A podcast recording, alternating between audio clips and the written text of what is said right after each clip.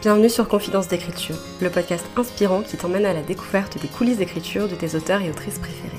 Je suis Morgane Luc, autrice de l'imaginaire passionnée d'écriture depuis mon enfance, et dans ce podcast, on explore ensemble ce qui m'a toujours fait vibrer. Les routines des écrivains et écrivaines, leurs plus grands rêves, mais aussi leurs peurs et leurs doutes, leur vision de l'écriture, et bien plus encore. Retrouve-moi chaque semaine autour d'une tasse de thé pour recueillir les confidences de nos invités. Bonne écoute Hello et bienvenue sur un nouvel épisode du podcast. Je suis hyper contente de vous retrouver aujourd'hui pour une nouvelle interview en mode confidence d'écriture. Aujourd'hui, on est avec Marion. Avant de commencer, ce que je vous propose, nous on est calés, on a récupéré des verres d'eau et tout ça, mais c'est vous d'aller chercher un verre d'eau, de remplir votre bouteille. C'est hyper important de rester hydraté. Comme d'habitude, je vous encourage à le faire pendant que vous écoutez cet épisode et que vous vaquiez un petit peu à vos occupations. Nous, on est prête à commencer dans un setup euh, assez particulier parce qu'on a eu quelques soucis de son. Donc, on s'est installé un peu euh, comme on a pu. Marion, merci beaucoup d'être avec nous. Comment ça va? Eh bien, écoute, ça va bien. Je suis aussi très contente d'être ici, dans ce setup très particulier. C'est avec plaisir. Pour commencer, je te pose la question un peu fourbe. Est-ce que tu peux te présenter pour toutes les personnes qui ne te connaîtraient peut-être pas encore? Alors, bien sûr. Donc, je m'appelle Marion, j'ai 21 ans. Et euh, donc, on peut me trouver uniquement sur Instagram euh, pour le moment, donc sous le pseudo Marion Béana. J'écris et aussi je lis et je fais des posts par rapport à ces, deux, thèmes-là. Ouais, en plus, sur tes reviews de lecture, t'as pas mal de très jolies mises en scène où tu recrées un peu les atmosphères des romans et tout, j'aime trop. C'est vraiment ce que j'essaie de faire et j'avoue que je prends beaucoup de plaisir à, faire ça et essayer d'aller dans le détail. Donc, euh, presque une passion pour moi aussi, la photo, vis-à-vis de ça. J'aime trop. J'avais adoré celle. Alors, je dis une bêtise, c'était The, The Roughest Draft. Oui. Sur lequel tu avais vraiment fait une mise en scène trop chou et tout. Et les autoristes t'avaient d'ailleurs euh, pas mal repartagé en mode. Ils avaient repartagé, ouais. C'est la meilleure photo qu'on ait jamais vue. Enfin. Ça, franchement, c'est vraiment la meilleure récompense pour moi quand les auteurs réagissent ou les autrices réagissent. Vraiment, euh, c'est incroyable pour moi. Ah, j'avoue, je, je, suis très très fan de ça. Enfin, vraiment, c'est trop joli à voir en fait. Et ça donne trop envie de lire aussi parce que du coup, ce bouquin est dans ma wishlist euh, depuis que je l'ai vu passer sur ton compte. Il est vraiment incroyable, surtout en, tant qu'autoriste. C'est vraiment. Je trouve qu'il apporte vraiment énormément. Et du coup, est-ce que tu peux nous parler peut-être du projet sur lequel toi tu travailles en ce moment? Oui, donc actuellement, je travaille sur un projet de fantasy euh, young adult c'est une trilogie. Donc là, j'ai déjà terminé le premier tome que je suis actuellement en train de réécrire. J'ai démarré ce projet-là il y a un peu plus d'un an et demi, je dirais. Mais il se trouve que comme bah, avant j'étais en prépa, j'avais pas beaucoup de temps, donc il a vraiment démarré euh, l'été dernier, je dirais. Donc c'est là où j'ai écrit la majorité, euh, la majorité du livre et surtout avec le mot lenta euh, de l'an dernier. Et voilà, après je dis young adulte, mais c'est vrai que je pense que c'est quand même plus dans la moyenne haute du young adulte niveau âge que dans la moyenne basse.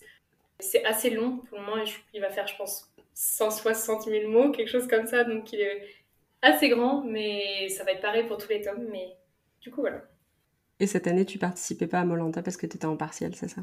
Exactement, cette année j'étais en période d'examen, donc c'est assez mal tombé, donc j'ai préféré euh, laisser ma place à quelqu'un qui serait plus motivé et plus disponible que moi.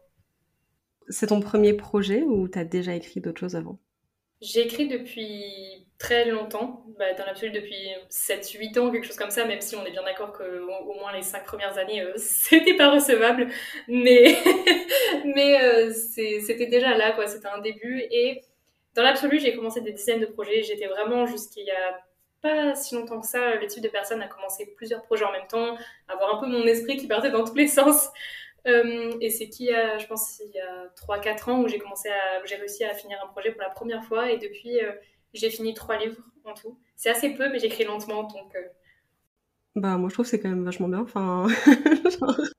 Comme je suis habituée à ma sœur qui a écrit très vite, souvent je me justifie un peu. Oui, ça, ça fait un peu genre. Euh, comment dit? Les deux opposés. ouais, complètement. On va faire un petit jeu ensemble pour briser un peu la glace. Je vais te demander si t'es plutôt ceci ou cela. Et tu me réponds un peu du tac au tac ce que tu préfères. Ça marche. Est-ce que tu dirais que tu es plutôt architecte ou jardinière? Jardinière. Ah, c'est vrai? Parce que t'écris une trilogie. Enfin, là, tu es actuellement en train d'écrire une trilogie. Oui. Comment est-ce que tu écris une trilogie en jardinant? C'est ma question, ça. Techniquement, je suis, je suis entre les deux, mais j'ai tendance à dire que je suis quand même bien plus proche de jardinière que d'architecte. Je crois qu'une fois, quelqu'un m'avait dit euh, cueilleuse de champignons, quelque chose comme ça, enfin un terme très mignon pour définir euh, les gens qui étaient dans le flou entre deux. Mais euh, en fait, souvent, ce que je fais, c'est que je vais récolter des informations pendant quelques mois, des idées, des, images, des scènes, vraiment un peu tout et n'importe quoi. Puis après, avec ça, je vais créer un fil rouge. Donc, en l'occurrence, c'était vraiment un fil rouge de toute l'histoire, donc des trois tomes. Et à l'issue de ça, ben, je vais commencer à écrire. Et en fait, au fur et à mesure que je vais écrire, je vais prendre des décisions. Et ça va faire un peu comme des, chemins, un peu comme un labyrinthe. Et je vais prendre des décisions et du coup, qui va fixer petit à petit mon histoire. Et à la fin, mais là, du coup, à la réécriture, je repasse sur toute l'histoire pour harmoniser euh, tout ce que j'ai décidé en cours de route. Quoi. Et du coup, à l'heure actuelle, j'ai toute mon histoire. Sauf à la limite le tome 3 où j'ai quelques détails, enfin, où j'ai quelques détails, oui, effectivement, que j'ai pas encore, mais c'est pas vraiment des détails sur l'histoire, c'est plutôt des moments ou des choses comme ça. Mais l'histoire est vraiment là, pour le coup, euh, complètement définie à l'heure actuelle. Ouais, ok, je comprends, en vrai, parce que je pense que c'est plus facile de jardiner sur un premier tome. Oui que sur un deuxième et un troisième où là, bah, mine de rien, tu peux faire ce que tu veux, t'as déjà tellement de base que t'as forcément une trame beaucoup plus poussée qu'avant, quoi. Ok. Est-ce que t'es plutôt thé, café ou complètement autre chose? Thé à 100%. Vraiment, je, peux en boire, mais quand je me fais des journées d'écriture ou même quand je suis, quand je suis chez moi, euh, donc euh, là actuellement je suis ici pour mes études, donc à Toulouse, mais quand je suis chez moi, donc vers Marseille, c'est vrai que euh, du coup là pour le coup je peux boire au moins 4 à 5 tasses de thé dans la journée. Je sais même on m'avait dit que c'était pas très bien parce que je crois qu'il y a un truc avec le thé, il faut pas en boire trop non plus et plutôt privilégier de l'eau tout court. Du coup, c'est vrai que des fois, je fais un peu plus attention, mais vraiment, sinon, c'est le thé à 200%. Le Saint Graal. Exactement. Est-ce que tu es plutôt écriture en solo ou écriture en groupe? Alors, c'est une très bonne question. J'aurais tendance à dire les deux. C'est vrai que pour la majeure partie de ma vie, du coup, j'ai écrit seule ou de temps en temps avec ma sœur, mais c'était quand même très, très rare. Et c'est que depuis, bah, je dirais depuis l'an dernier, du coup, quand je suis arrivée sur Toulouse ou même avec le Molanta où j'ai rencontré plein de gens, et du coup, euh, ça m'a permis bah, de, faire de belles rencontres. Et du coup, maintenant, quand je vais dans des villes où je sais que je connais des personnes, souvent j'envoie des petits messages pour essayer d'aller écrire avec euh, un peu tout le monde. Parce que c'est vrai que c'est quand même une expérience assez, euh, assez enrichissante et même belle de partager ça avec, avec des gens. Donc, Ouais, je comprends complètement. Genre, cette année, du coup, bah, moi, j'ai fait Molanta. Il y avait un peu ce truc où bah, on avait planifié quelques lives, soit entre équipes, soit juste au sein des équipes, tu vois. Et j'ai vraiment eu un moment où, je sais pas, il était tard en plus, il devait être 23h et on était en visio et genre je voyais tout le monde en train d'écrire et j'étais là genre on n'est même pas dans la même pièce et dans le même endroit mais là je suis avec plein de copines, de collègues qui qui veulent faire le même taf que moi, qui veulent porter leur projet comme moi et j'étais là genre mais c'est beau ce qui se passe et en fait c'est cool mais c'était la fatigue aussi tu vois mais ça m'a un peu ému j'étais là putain c'est c'est fort quand même enfin mais c'est exactement ça. ça. crée vraiment une espèce de, symbiose un peu, je trouve. Même quand comme tu dis, même en, en visio, même pas forcément à côté, mais de voir euh, toutes ces personnes-là, ça donne vraiment euh, beaucoup d'inspiration et de motivation et de, ouais, de gratitude, vraiment. De ouf. Est-ce que tu es plutôt courte session d'écriture ou longue session d'écriture? Je vais dire longue, je pense, parce que euh, comme j'écris lentement, c'est vrai que si j'écris sur une petite séance, je vais vraiment écrire très peu de mots, alors que oui, sur une longue séance, en plus sur une longue séance, comme souvent au début de ma séance, je vais relire un peu ce que j'ai fait la fois d'avant. Ben, ça me permet d'être plus dedans et de faire quelque chose peut-être de plus en harmonie un peu entre le début et la fin. Long pour toi, ça serait combien de temps à peu près, tu penses? Long, je dirais à partir de deux heures. Ouais, donc tu as vraiment tendance à, on va dire, à planifier un peu le temps de te poser dans le projet, de prendre tes marques et tout. Complètement. Ok. C'est hyper intéressant parce que du coup, moi, j'ai tendance à faire l'inverse. Je fais en, je fais plutôt très court parce que euh, après je m'épuise et je suis plus dans le même rythme. Et du coup ce que j'écris c'est plus en cohérence avec ce que j'ai fait avant. Enfin bref. Donc c'est trop marrant parce qu'on a vraiment le, rapport opposé. Et t'écris euh, assez régulièrement ou c'est plutôt compliqué en ce moment avec ton emploi du temps de caler des sessions euh, qui toi te conviennent? Alors c'est exactement ça, c'est-à-dire que l'an dernier, quand j'attendais ma rentrée, puisque je fais une école un peu particulière, ça fait que j'avais 10 mois à attendre.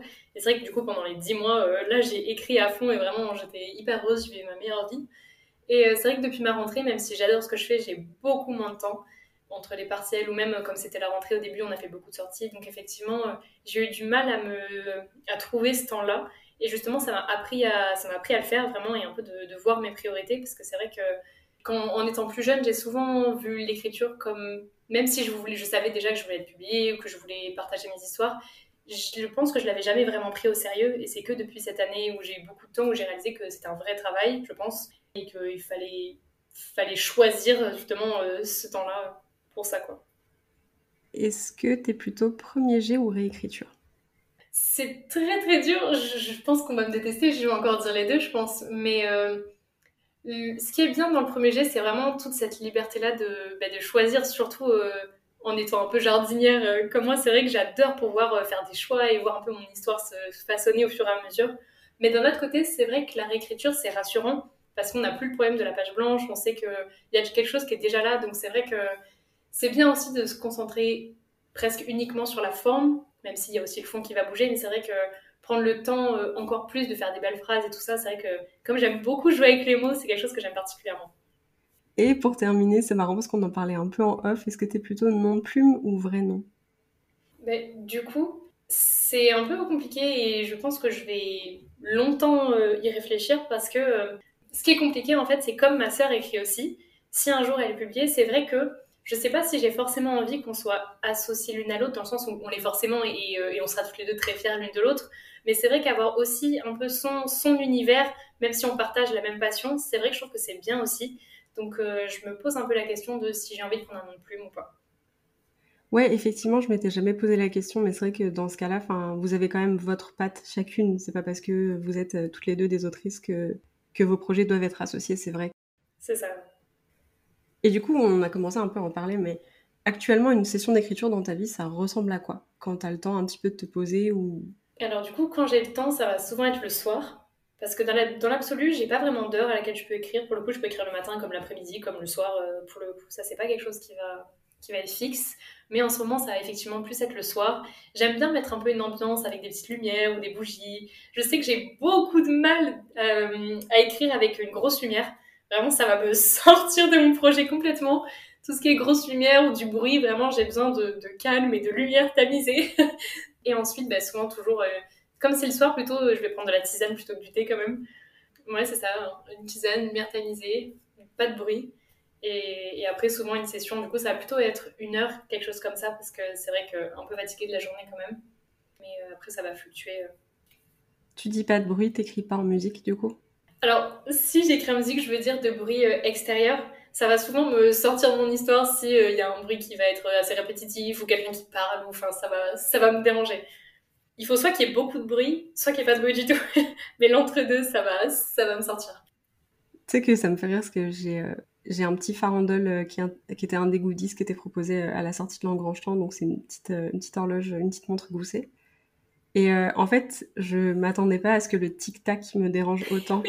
Et au début, je l'avais mis dans ma bibliothèque derrière moi, sauf qu'en fait, j'écris là, et du coup, je l'entends, et du coup, bah, il est dans ma chambre quand j'écris, parce que je supporte pas de l'avoir à côté, genre, je peux pas, mais effectivement, du coup, je l'ai aussi, et elle est juste à côté de mon lit. Et la première nuit, je me suis dit, mais c'est bizarre, c'est quoi qui fait ce bruit-là? Et vraiment, quand je l'ai identifié, je en bon, euh, qu'est-ce que qu'est-ce que je fais? Pour le moment, je l'ai laissé là, mais c'est vrai du coup, la nuit, euh, je l'entends, je me dis, bon, à voir, euh, à voir où elle va bouger. mais bon, elle est mignonne, donc on la garde. Il est trop chou. Enfin, il est vraiment trop chou. Pour des, pour des goodies, vraiment, c'est incroyable. Je suis honnêtement hyper fan du travail qu'ils ont fait. Euh, Mais même, même le livre, hein. l'objet est magnifique. De ouf. Et euh, je suis étonnée parce qu'au début, quand j'ai reçu le petit farandole, je pensais pas qu'il serait aussi quali. Franchement, je trouve qu'il est de bonne facture le truc. Enfin... Complètement. Vraiment, en plus, je sais pas combien. Je crois qu'il y avait peut-être 400 précommandes, quelque chose comme ça, donc ça fait beaucoup de beaucoup de farandoles. bah ouais, mine de rien. Euh, ah, j'étais impressionnée. Enfin, franchement. Chapeau. Ce serait quoi le, goodies de tes rêves pour ton roman? Je pense que ce serait peut-être effectivement un objet en rapport avec mon histoire. Ce serait pas mal. Enfin, ce serait pas mal, ce serait non, ce serait incroyable. je sais pas pourquoi je dis ce serait pas mal. Euh, après, ce serait tout ce qui fait rêver en ce moment, surtout en, voyant toutes les éditions reliées, c'est vraiment tout ce qui est Jaspage et, les, les, éditions reliées. Mais en goodies, effectivement, tout ce qui est fan art ou objet en lien avec l'histoire, c'est absolument incroyable. T'as des petits objets un peu spécifiques dans ta fantaisie euh euh, Oui, il y a un objet, du coup, c'est une sorte de cube. Donc, c'est pour ça que je me dis, dans l'absolu, en petit format, ce serait réalisable. Et c'est un peu, euh, un peu ce que tout le monde cherche dans mon histoire. Donc, c'est vrai que c'est quelque chose d'assez important. Ça pourrait faire un petit porte-clés ou un truc comme ça en plus. C'est plutôt facile à réaliser. Hein. C'est une très bonne idée. Manifestation. C'est ça. Écoutez, si jamais, bon, voilà quoi. ok, donc t'es plutôt un peu team écriture dans un setup calme dans lequel tu es à l'aise et, tu peux te, concentrer sur ton, sur ton projet. T'écris plutôt sur PC du coup, j'imagine Oui. J'écris 100% sur PC.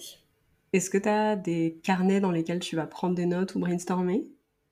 J'ai énormément de carnets, vraiment sur ça, je suis le cliché.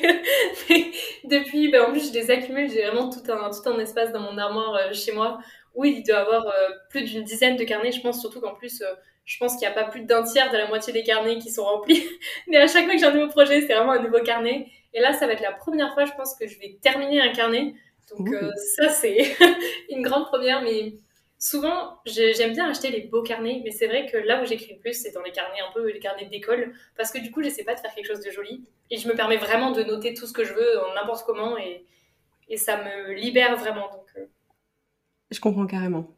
C'est comme ça que j'ai fini mon premier carnet ever il y a deux ans. Euh, c'était un carnet que j'avais sacralisé depuis que je l'avais, ça faisait dix ans. Et je me suis dit, ok, je l'utilise pour le premier jet de frontière numérique, tant pis. Et il est moche, vraiment, j'en ai fait. Mais ça m'a jamais autant aidé et finalement, tu vois, maintenant quand je le revois, j'ai l'impression qu'il y a un pan de mes pensées dans ce carnet et c'est un peu inespéré et je suis là genre, putain, c'est un souvenir de ouf en fait. Enfin... Mais complètement, surtout qu'en plus après tu peux toujours y revenir, relire et voir tout le chemin que tu as fait, c'est vraiment absolument incroyable. Surtout qu'il y a vraiment les brainstorming, tu sais, des fois dans nos carnets, tu vas brainstormer des débuts d'idées et finalement, deux, trois ans plus tard, ces idées, ça devient des romans complets. Et quand tu reviens sur tes, premiers, tes premières bribes d'idées, tu te dis, mais oh, mais ça n'avait aucun sens, mais ça c'est nul. Et des fois, tu retombes sur des trucs où tu dis, ah ça j'avais complètement oublié. Bah du coup, c'est pas dans l'histoire et ça sert pas, mais j'avais complètement oublié que j'avais écrit ça. Enfin. C'est exactement ça. Je sais que j'ai eu la mauvaise idée. Enfin, je dis mauvaise parce que du coup, maintenant, j'ai perdu plein d'éléments de l'histoire, mais au final, c'est très bien comme ça. Mais j'avais noté plein d'éléments d'histoire dans mes notes euh, de téléphone portable. Et un jour, je me suis dit, bon, Marion, imprime tout, découpe tout, trie tout, comme ça, tu vas essayer de mettre les choses au clair. Et maintenant, c'est tout dans un porte-vue, mais je l'ai. Je pense j'ai dû l'ouvrir deux fois depuis le début de l'écriture de ce roman. Et la dernière fois que je où j'ai commencé à piocher un peu des petits papiers, j'ai réalisé à quel point ça n'avait plus rien à voir et je me suis, m'en suis totalement détachée parce qu'au final, c'était plus la même histoire. Quoi. Moi, ça, des fois, c'est difficile de, tu sais, un peu faire le deuil de l'idée que tu avais eue à la base et des trucs que tu pensais que tu allais écrire et finalement, non, c'est différent et tout. Enfin, c'est pour le bien du texte, mais c'est un peu, tu sais, un peu crève-cœur, quoi. Ça fait mal au cœur, ouais. Souvent, moi, ce que j'essaie de me dire, c'est que euh, je vais le prendre pour une autre histoire, comme ça, je lui donne un peu une seconde vie, mais bon. on se rassure comme on peut. Ça t'est déjà arrivé d'avoir un, personnage que tu pensais pouvoir mettre dans un projet et finalement il s'insère pas dans l'histoire et tu te dis mais je peux pas te supprimer en fait enfin tu existes je t'aime et du coup tu te dans une autre histoire genre alors, j'avoue que ça m'est encore jamais arrivé, mais je pense que si, par exemple, la première bêta lecture, euh, on, me disait ces passages, ça sert à rien, je pense que je pleurais vraiment pour de vrai, parce que je les aime tous tellement que ça me ferait mal au cœur, effectivement. Clairement. Et du coup, est-ce que tu écris en, en, musique? Tu nous disais oui, un peu. Tu fais tes playlists toi-même? Oui, alors pour le coup, c'est vraiment des playlists que je fais moi-même. Et, et ce qui est assez marrant, c'est que la majorité des musiques, c'est les mêmes depuis des années. Parce que j'écris toujours un peu avec les mêmes musiques et après forcément je vais en rajouter. D'ailleurs quand on trouve une nouvelle musique ça donne tellement un regain d'énergie et d'inspiration je trouve. Mais, euh, mais du coup oui c'est des playlists que je fais, que je fais moi-même. Et c'est quoi la chanson phare de ta playlist en ce moment?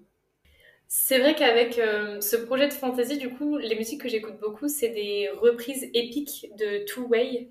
Et vraiment, ça me met dans une ambiance incroyable. Est-ce que tu es du genre à, à beaucoup visualiser dans ta tête? Oui. Pour le coup, c'est une grande partie de quand j'écris. Souvent, je vais vraiment euh, souvent m'arrêter et regarder dans le vide et dans ma tête, je vais essayer d'imaginer la scène pour essayer de prendre l'angle qui me plaît le plus.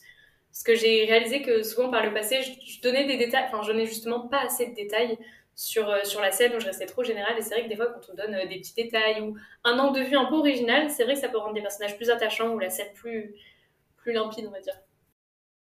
Moi, il y, a un truc d'immersion en fait où quand toi tu te représentes bien la scène, tu peux plus facilement la transmettre à des lectrices aussi. Hein. Exactement. Ok. T'as l'habitude de t'arrêter, de regarder un peu dans le vide et de commencer à visualiser ce qui se passe dans ta tête? Est-ce que tu as d'autres habitudes d'écriture un peu particulières où si quelqu'un voit faire de l'extérieur, la personne est sûrement en train de se demander qu'est-ce qui se passe Alors, bah, c'est vrai que des fois, mimer certaines actions, je pense que c'est pas la chose que je fais le plus souvent, mais ça va souvent m'arriver quand je fais, par exemple, quand j'écris des scènes d'action ou, qu'il y a un geste précis, je vais, essayer de, voir ce qui se passe dans mon corps ou, la, la texture des choses comme ça pour essayer d'être la plus précise possible. Et euh, après, sinon, vraiment, les recherches, euh, les recherches sur Internet, où là, vraiment, l'historique, faut pas regarder, mais... C'est quoi la recherche la plus chelou que t'aies fait dernièrement, tu dirais? Euh, Alors, c'est toujours des trucs un peu morbides, souvent. mais pourtant, mon livre n'est pas si violent que ça, hein, je tiens à préciser. Mais je, crois que c'était combien de temps on peut marcher pieds nus dans la neige avant de, de perdre ses pieds ou quelque chose comme ça? c'était vraiment pas joyeux. Effectivement.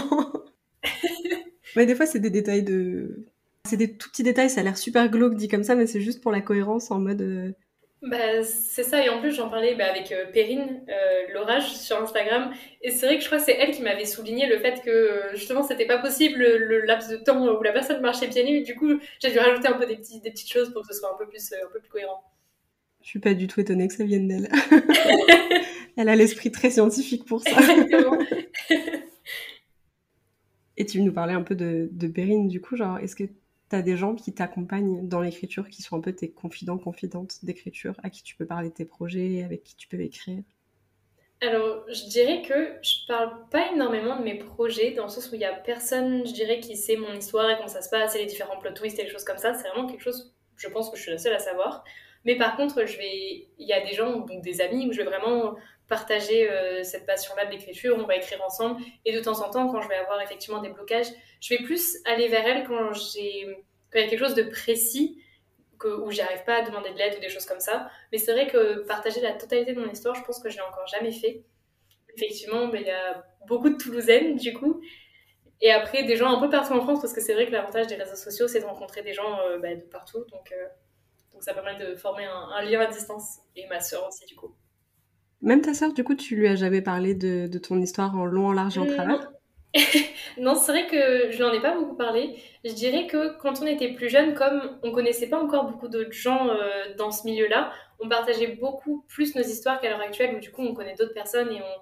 Et je dirais que du coup le nombre de, gens à qui on en parle est plus grand et du coup on a peut-être moins ce besoin-là de se partager euh, autant de choses qu'avant. Après aussi ça dépend, c'est-à-dire que quand on va se voir en, en vrai. Là, pour le coup, on va souvent beaucoup parler et tout ça, et on va partager beaucoup de choses, mais c'est vrai que par message, on ne fait pas souvent. Et comme on n'habite pas dans les mêmes villes, on ne se voit pas non plus très souvent. Donc, euh. donc en fait, vous allez peut-être plus partager euh, vos avancées que vraiment des plot points, entre guillemets. Euh. Exactement. Et surtout que comme on n'écrit pas souvent... je crois pas qu'Estelle est... elle a déjà dû écrire de la fantasy, mais c'est pas du tout son... J'ai l'impression que son domaine prédominant, c'est plutôt le contemporain. Et moi, pour le coup, c'est plutôt la fantasy. Donc c'est vrai que souvent, comme on n'écrit pas les mêmes choses, on s'en parle pas trop, on n'imagine peut-être pas trop l'autre ce qu'elle pourrait dire sur notre projet, je sais pas trop. Ouais, ok, carrément. Est-ce qu'il y a un tic d'écriture que tu as remarqué récemment dans ce que tu écris un, mot, une expression qui revient tout le temps? Alors, je dirais, c'est pas vraiment un mot, mais c'est quelque chose que j'avais tendance à faire et que ça m'a vraiment sauté aux yeux quand j'ai vu euh, une vidéo de Cyril Destocky, auteur, sur Instagram. Et euh, c'était le fait de mettre des, verbes en ANT euh, après les dialogues pour dire que la personne, pendant qu'elle parle, elle fait quelque chose. Et j'ai réalisé que j'en mettais partout. Et euh, effectivement, j'aimais bien le fait de finalement euh, l'introduire différemment, c'est-à-dire avant mettre deux points et après mettre le dialogue. Et c'est vrai que du coup, une fois que j'avais vu cette vidéo et comme j'étais d'accord, j'ai vu que je le faisais partout, donc je l'ai enlevé aux trois quarts des endroits, même si je l'ai quand même gardé par moment. Ah, mais c'est intéressant. Je sais que les participes présents, ça a tendance à beaucoup revenir en anglais mais c'est pas si fluide en français. On les utilise vachement moins quand même. Exactement. C'est vrai que j'ai tendance à faire beaucoup d'anglicisme, je crois que c'est comme ça qu'on dit. Mais c'est vrai que comme la plupart du temps je lis en anglais, c'est vrai que des fois je vais marquer des choses et mm, par exemple mes lectrices elles vont me dire mais là Marion tu peux pas dire ça en français. du coup je lui ai enlevé, je ah bon d'accord. Dommage. Est-ce que tu te souviens d'un anglicisme que tu as utilisé quand t'as fait remarquer et t'aurais pas su toute seule, enfin t'aurais pas réalisé toute seule que c'en était un? Il faudrait que je le recherche s'il y a, je sais pas s'il y a 5 minutes, mais sinon, bon, sinon tant pis, mais tu peux, il y a pas longtemps, c'est Momo Lune qui est en train actuellement de lire euh, mon, livre et qui me l'a souligné. C'est un truc vraiment très léger. Hein. Du coup, en gros, pour la faire courte, juste après une virgule, j'avais marqué minute après son commencement. Et euh, on m'avait dit qu'apparemment, justement, ça se, ça se dit pas. Et que c'était un, c'était un anglicisme. Donc c'est pour ça, c'est vraiment très très léger, mais c'est vrai que sur le moment, mais il y a des choses plus grosses, mais du coup là pour le coup, je ne saurais pas où les retrouver. Mais... J'aurais pas su du tout, honnêtement. Enfin, moi je l'aurais lu, ça serait passé comme une lettre à la poste. Donc bon, c'est, vraiment mineur, mais c'est vrai que sur le moment, je te mode ah bon d'accord. très bien. Ça t'est déjà arrivé de d'écrire un projet en anglais ou de brainstormer beaucoup en anglais? Alors dans mon outline et dans mes notes, il y a énormément d'anglais. Ce qui des fois d'ailleurs me pose problème parce que quand ça va être des dialogues ou quoi, je vais avoir l'impression qu'en français ça rend moins bien et ça va me frustrer. Mais bon, je vais essayer de, de faire au mieux pour euh, essayer de traduire tout ça. Mais euh, après, d'écrire un projet en ancien anglais, je pense que honnêtement, j'ai pas le niveau. Il me manquerait beaucoup de vocabulaire, même si c'est pas faute d'avoir d'avoir essayé. Une fois, je, je pense qu'une ou deux fois, j'ai dû me lancer en disant vas-y, j'écris un paragraphe en anglais, puis en fait, à la fin du paragraphe, je réalisais que ça me prenait beaucoup trop d'énergie et que j'avais pas ce qu'il fallait quoi. Donc, euh, donc au final, non. Et t'arrives quand même du coup à, à pas être frustré et à oublier un peu les paroles que t'avais en anglais dans tes dialogues pour faire des trucs en français qui passent bien. Je dirais que la plupart du temps, oui. Je pense que souvent, effectivement, au final, euh, ça n'a plus rien à voir avec, euh, avec le dialogue du début, mais j'essaie de, de, traduire au mieux, ouais. Quelquefois, forcément, c'est frustrant, surtout, surtout dans des petits mots, des petites expressions, mais, mais sinon, ça reste quand même traduisible. Et du coup, je pense que j'ai une partie de réponse pour cette question, parce que tu disais que tu lisais quand même beaucoup. Qu'est-ce qui t'inspire dans l'écriture?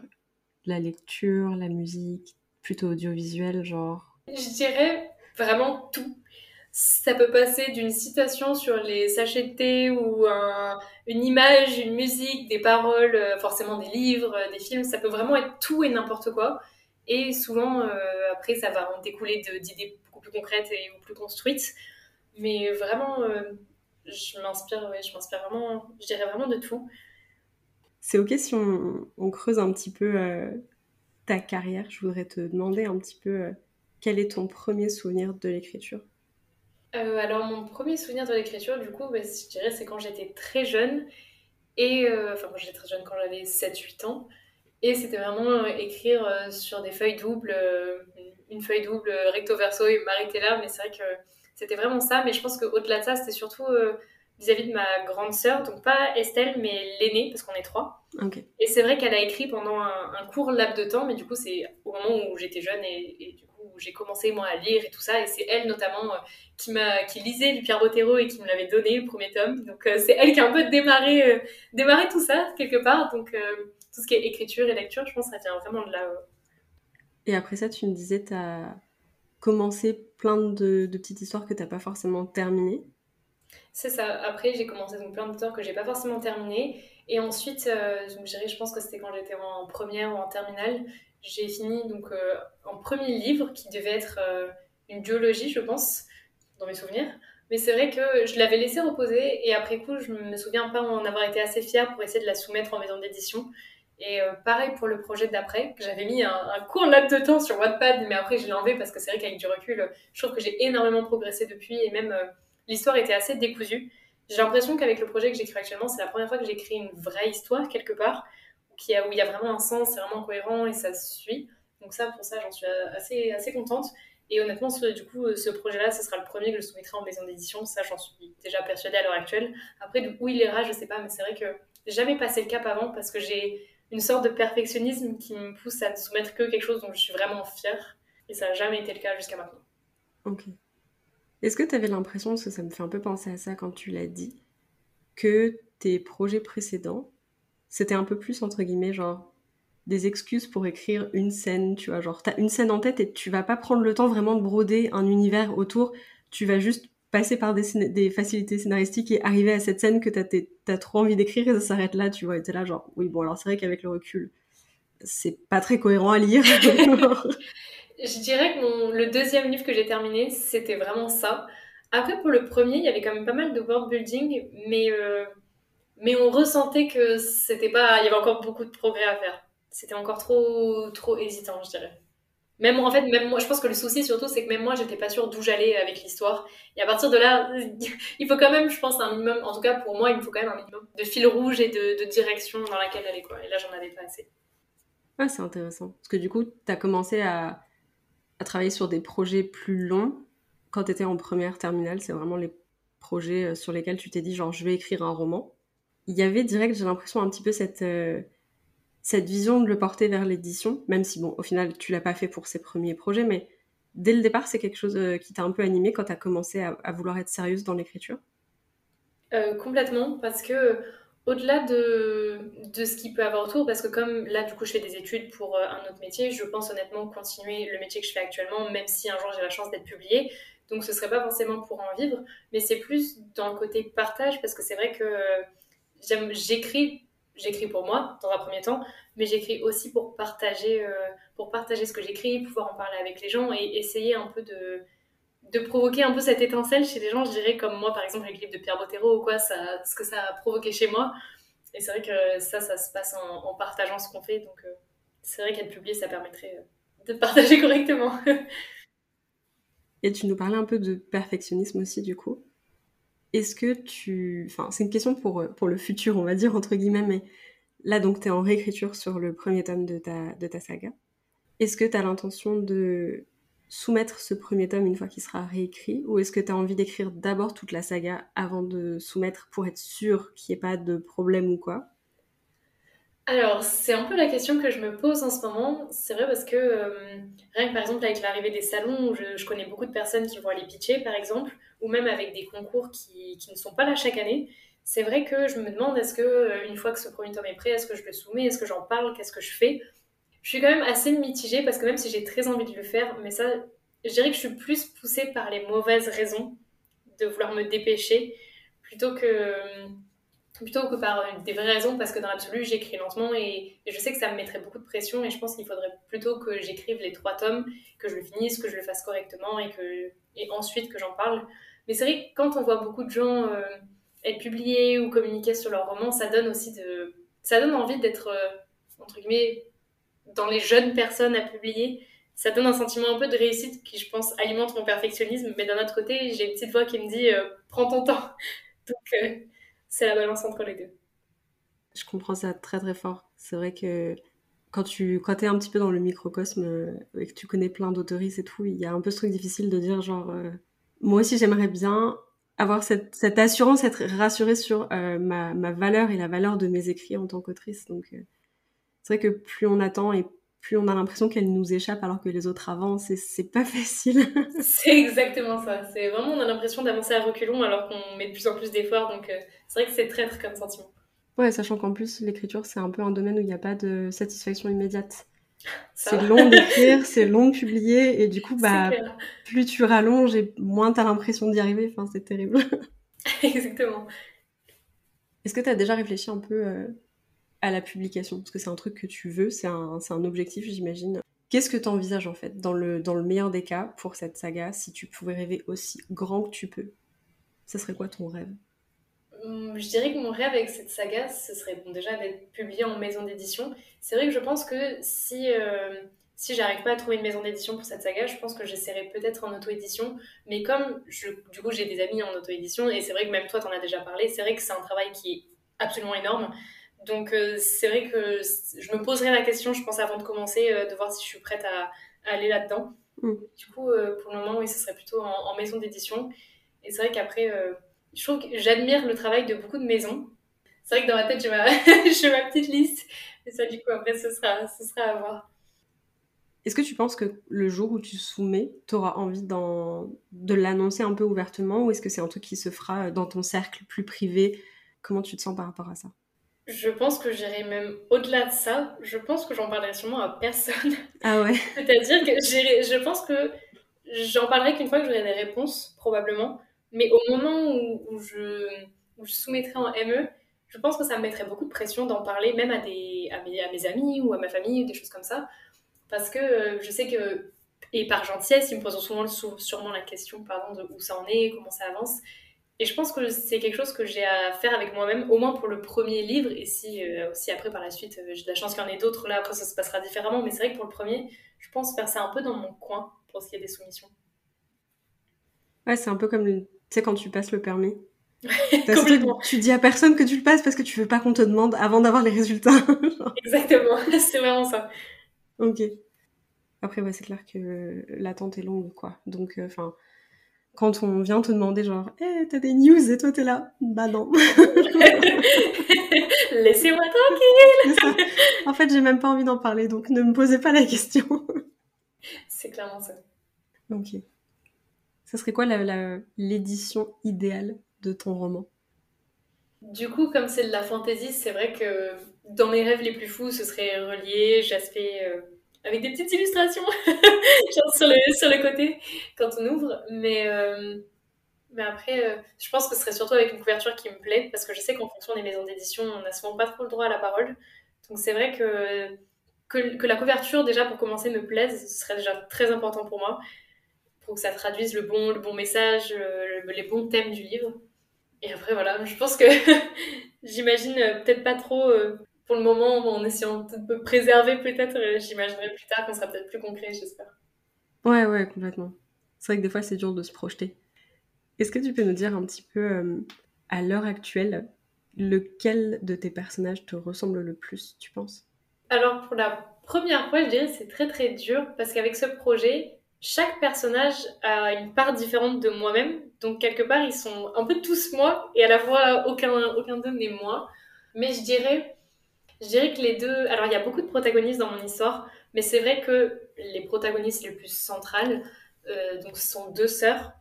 C'est vrai que du coup, ces deux sœurs ont deux grosses parties de, de moi, donc j'aurais tendance à dire ces deux-là. Mais il y a un peu ma partie extravertie et ma partie introvertie, je dirais, dans ces deux-là. Mais il y a quand même un personnage qui n'était pas censé exister de base ou alors de façon très très très secondaire et au final, à l'heure actuelle, a un point de vue et son histoire est, donc euh, c'est vrai que dans ce qui, lui c'est plutôt dans ce qu'il vit qui me ressemble. Donc c'est un personnage qui s'appelle Eliane.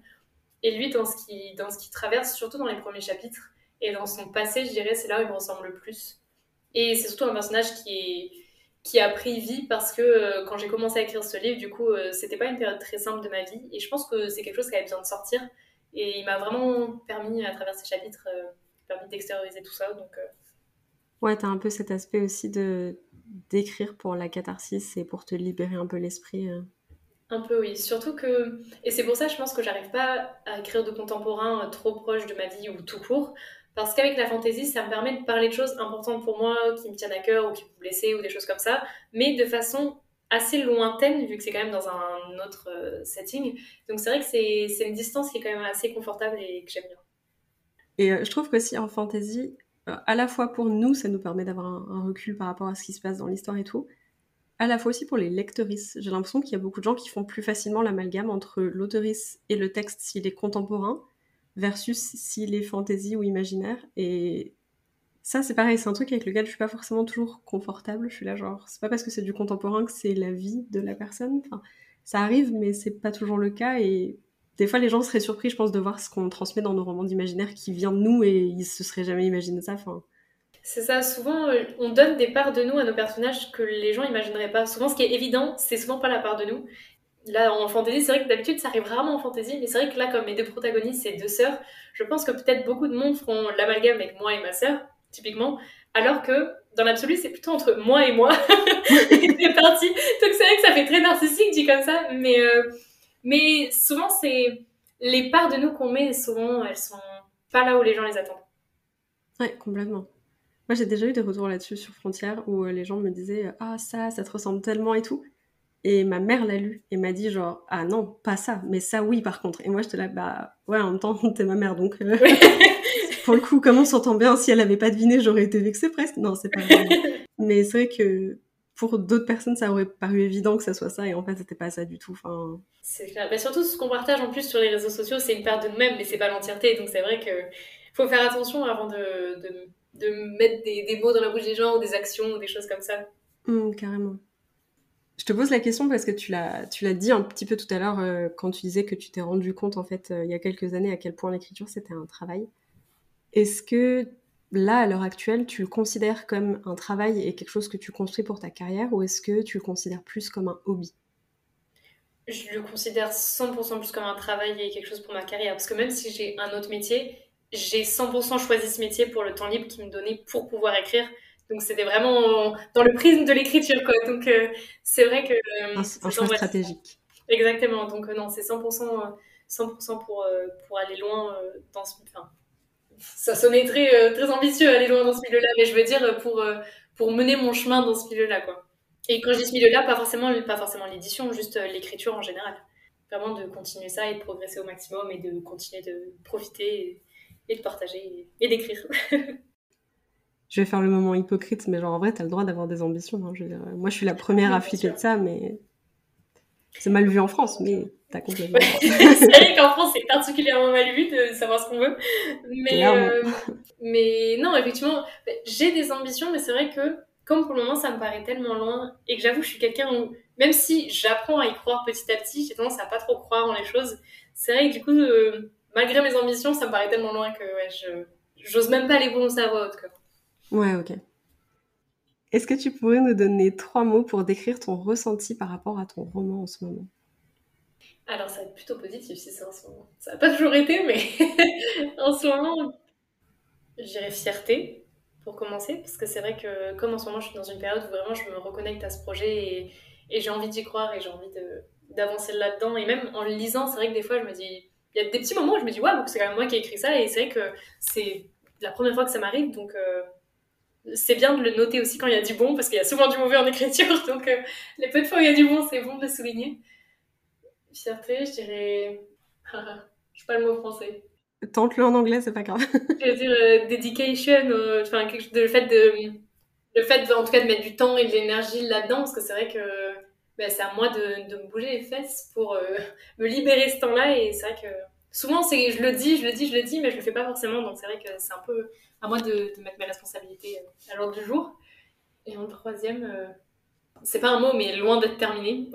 Ok. c'est vrai que quand je vois la brique que c'est déjà le tome 1 et tout le parcours qui me reste, euh, qui me reste à faire, c'est vrai que ça peut être impressionnant, mais du coup, j'essaie de prendre vraiment jour après jour ce projet. Mais, mais d'un autre côté aussi, le fait de voir tout ce qui me reste à faire, c'est aussi motivant et, et ça donne envie parce que ça veut dire qu'il me reste encore beaucoup de temps à passer avec tous mes personnages et toute mon histoire. Donc c'est réconfortant. C'est exactement ce que j'allais dire, genre, ça t'évite l'angoisse de à l'aide, que sera ma vie quand j'aurai terminé Pour le moment, tu te poses pas trop la question.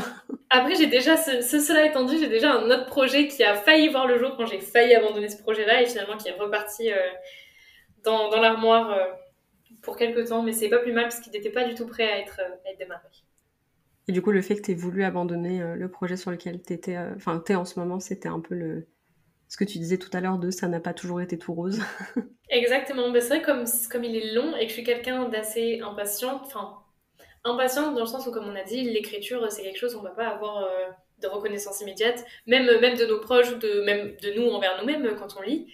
Donc c'est vrai que c'est quelque chose qui me donne souvent envie d'abandonner, le fait de ne pas avoir de feedback. Et j'ai attendu très longtemps avant de l'envoyer en bêta lecture, ben, je l'ai fait que là, il y a quelques semaines. Et c'est vrai que euh, comme je suis assez sensible, c'est vrai qu'en fonction des retours des gens, ou même euh, quelqu'un va lire une phrase, ou même moi avec moi-même, juste des moments de panique, c'est très facile pour moi d'abandonner des projets comme ça qui me tiennent à cœur. Donc c'est vrai que le fait de l'avoir tenu aussi longtemps et le fait de repartir aujourd'hui avec, c'est vraiment, euh, c'est vraiment pour moi quelque chose, c'est un très bon signe pour cette histoire, envers, enfin en tout cas de, de moi avec moi-même. T'as beaucoup de, de bêta lectrices sur ce projet ou? Alors, dans l'absolu, j'en ai beaucoup, dans le sens où je l'ai envoyé quand même à pas mal, pas mal d'amis. Mais c'est vrai que comme c'est la période de rentrée, il y a toujours un peu les emplois du temps des gens, le temps et tout ça. Donc c'est vrai que j'ai bien dit à tout le monde, de toute façon, c'est pas pressé, je vais pas l'envoyer en maison d'édition demain. Donc euh, prenez, prenez votre temps et faites-moi des retours quand vous voulez. Donc pour le moment, j'envoie chapitre par chapitre, du coup, une fois que j'ai réécrit et que, et que je l'envoie. Et du coup, pour le moment, euh, il y a deux, trois personnes qui ont terminé. Notamment, bah, il y a Momo Lune, il y a Ludmilla écrit, et il y a Eda, euh, je vais vérifier son pseudo, mais du coup Marina. Ouais, je crois que c'est Eda. Eda, Wright, ouais, je crois. Et du coup, voilà, et après j'ai d'autres personnes qui sont en cours, du coup j'aime bien regarder de temps en temps. C'est vrai qu'il y a quand même pas mal de monde et c'est assez rassurant. Après, dans l'absolu, pourquoi j'avais démarré cette BL, c'était pas forcément pour avoir des retours rassurants, mais au contraire plutôt pour, euh, pour me faire rouler dessus. C'est-à-dire que je voulais vraiment. Euh, je voulais vraiment des avis honnêtes parce que c'était justement dans cette période-là où j'hésitais à abandonner et je voulais pas perdre mon temps. Donc, j'ai vraiment demandé euh, à ce qu'on passe des retours sincères, quitte à être un peu durs, plutôt que je continue dans le vide. Ah oui, donc il n'y a pas si longtemps que ça, en fait, euh, cette remise en question. Euh. C'était en juillet, parce que, bah, en plus, comme j'avais très peu de temps à accorder à ce projet, c'est très facile de, de lâcher. Est-ce que tu peux peut-être nous partager le meilleur conseil d'écriture qu'on t'ait donné? Alors, le meilleur conseil d'écriture qu'on m'ait donné, c'est d'aller voir des avis négatifs chez les, les auteurs qu'on adore ou les, nos livres préférés parce que c'est vrai que ça fait énormément relativiser et on voit qu'en fait euh, c'est facile pour personne. C'est vrai que des fois quand on admire beaucoup des, des autoristes, ben, c'est vrai qu'on a tendance à se dire ah ben, pour eux c'était évident, ou ils ont toujours du talent, ou des choses comme ça. Et alors qu'en fait euh, non, pas du tout.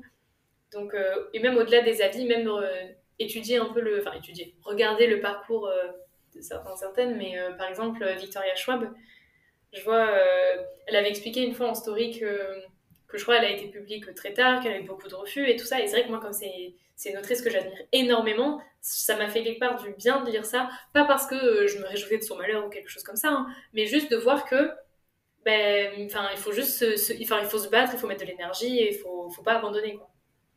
Très important. c'est clair. Ça passe par là pour finir un livre, persévérer. non, mais surtout sur les réseaux où euh, on peut avoir l'impression que c'est facile en fait parce que tu vois le post de célébration de la sortie d'un livre, tu vois plein de gens en parler et tu te dis genre, t'oublies complètement en fait toutes les galères qu'il y a eu derrière pour la personne euh, avant d'en arriver là quoi. Exactement, et souvent, euh, après, euh, je dirais que ça dépend, ça dépend des moments, ça dépend des personnes, mais effectivement, souvent, on voit beaucoup de positifs. Et, et ce qui est bien, mais c'est vrai que ça peut être facile, je pense, pour certaines personnes de penser que, que, que c'est facile d'être d'être publié, quoi. Alors que non. Et ce qui est bien, c'est qu'il ressemble à personne, euh, enfin, le, le, parcours de personne ne ressemble euh, à celui des autres. Et ça, c'est terrible parce que du coup, genre, c'est le parcours du combattant individuel. c'est clairement ça. Oui, d'un côté, on peut pas se comparer, mais d'un autre côté, on peut pas se rassurer non plus. Donc, on est, vraiment à faire son chemin. C'est vraiment le level, euh, enfin, circuit arc-en-ciel de Mario Kart. C'est vraiment chacun sa. C'est clair. tu dis, bon, je veux pas tomber là, je, je la route, quitte à avancer à deux à l'heure. Non, c'est clair. Est-ce que tu peux nous dire la dernière chose que tu as apprise dans ta vie d'autrice? La dernière chose que j'ai apprise, bah, du coup, c'est vraiment d'y croire. Ça peut paraître très bateau dit comme ça, et c'est quelque chose dont on parle beaucoup, mais c'est vrai que j'ai réalisé il n'y a pas longtemps à quel point c'était important parce que souvent, en fait, ça, ça passe par y croire, le fait que, euh, bah, que les gens y croient aussi. Par exemple, je vois euh, dans les gens qui, soutiennent, c'est vrai que quand on parle un peu mal de son projet ou même quand on n'est pas hyper euh, pas convaincant, mais je veux dire euh, pas, pas beaucoup affirmé avec un projet, c'est vrai que les gens vont avoir tendance à moins se pencher dessus ou à moins prendre au sérieux ou des choses comme ça. Et c'est vrai que c'est quelque chose où on peut vite, vite souffrir, entre guillemets. Mais, mais même y croire, c'est aussi, aussi pour, pour soi-même. Je vois, moi, c'est vrai que petit à petit, je commence à peine à y croire alors que ça fait une heure une heure et demie. alors que ça fait un an et demi. Donc c'est vrai que c'est tout nouveau, mais c'est vrai que ça donne tellement plus de motivation de, bah, de penser qu'on fait pas quelque chose pour rien, quoi, d'avoir un but, ça donne du sens. Et tu le mentionnes et c'est intéressant parce que du coup, ça va bien avec aussi le fait que tu as cette idée de publication euh, qui. Enfin, de partage en tout cas, mais de publication notamment qui, qui joue un peu. Tu disais, c'est plus difficile pour les gens de s'investir dans un projet en tant que lectrice, en tant que soutien, quand toi-même t'y crois pas et que du coup tu leur donnes pas envie d'être à fond.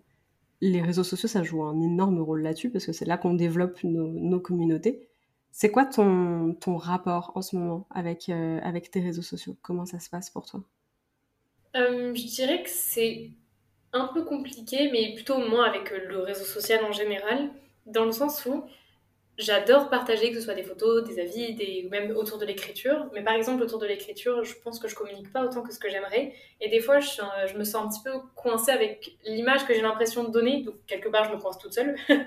Mais du coup, c'est vrai que des fois, je me dis, est-ce que si je commence à communiquer beaucoup sur l'écriture, est-ce que du coup, euh, ça va désintéresser certains? Est-ce que.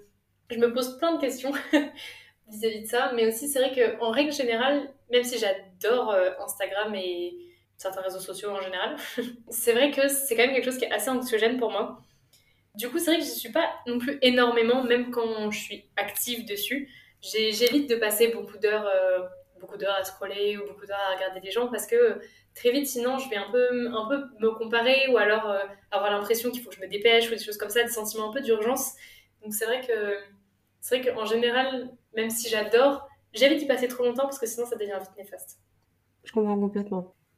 Est-ce que, tu peux nous parler peut-être d'une peur ou d'un doute que tu traverses en ce moment?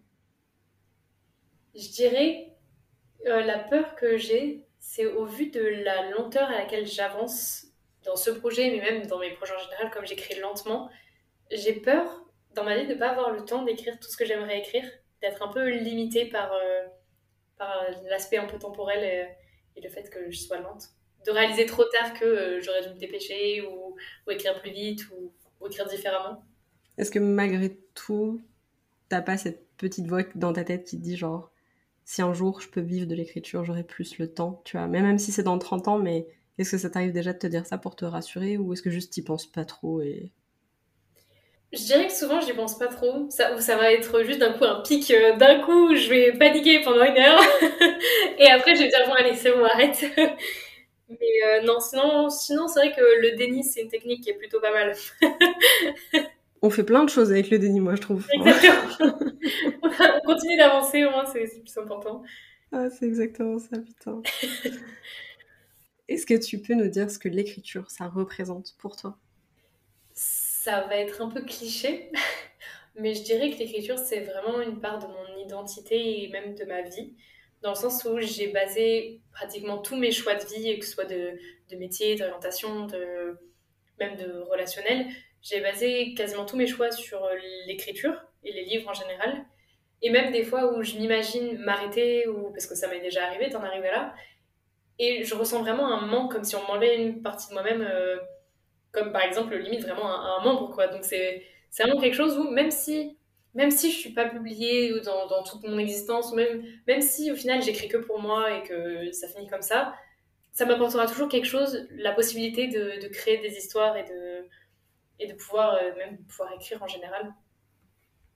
Et pour conclure, est-ce que tu peux nous lire la dernière phrase que tu as, alors soit écrite, soit réécrite du coup? Du coup, ce sera réécrite et c'est vrai que ça va être assez, euh, assez mystérieux. J'adore. Ce sera donc c'est, en plus c'est dans un dialogue. Comment savoir si nous sommes sur le bon chemin? Mais c'est une question euh, qui est incroyablement, euh, comment dire? Adaptée. Ouais. Vraiment, elle fait un peu trop écho en fait. C'était un signe. Marion, merci beaucoup, beaucoup, beaucoup d'être venue partager sur le podcast. C'était un plaisir de te recevoir et d'en apprendre un peu plus sur toi. Je suis trop contente et hâte de continuer du coup à suivre tes projets. Je te souhaite plein de belles choses dans l'écriture en tout cas. Merci beaucoup. Merci de nous avoir accompagnés tout au long de cet épisode, j'espère qu'il t'a plu. Tu peux retrouver les liens de nos invités dans les notes de l'épisode et suivre le podcast sur Instagram à confidence d'écriture pour découvrir toujours plus d'auteurs et d'autrices inspirantes. N'hésite pas à soutenir le podcast en lui laissant une note sur ta plateforme d'écoute. Quant à nous, on se retrouve tous les lundis et tous les jeudis pour un nouvel épisode. Et en attendant, bonne écriture.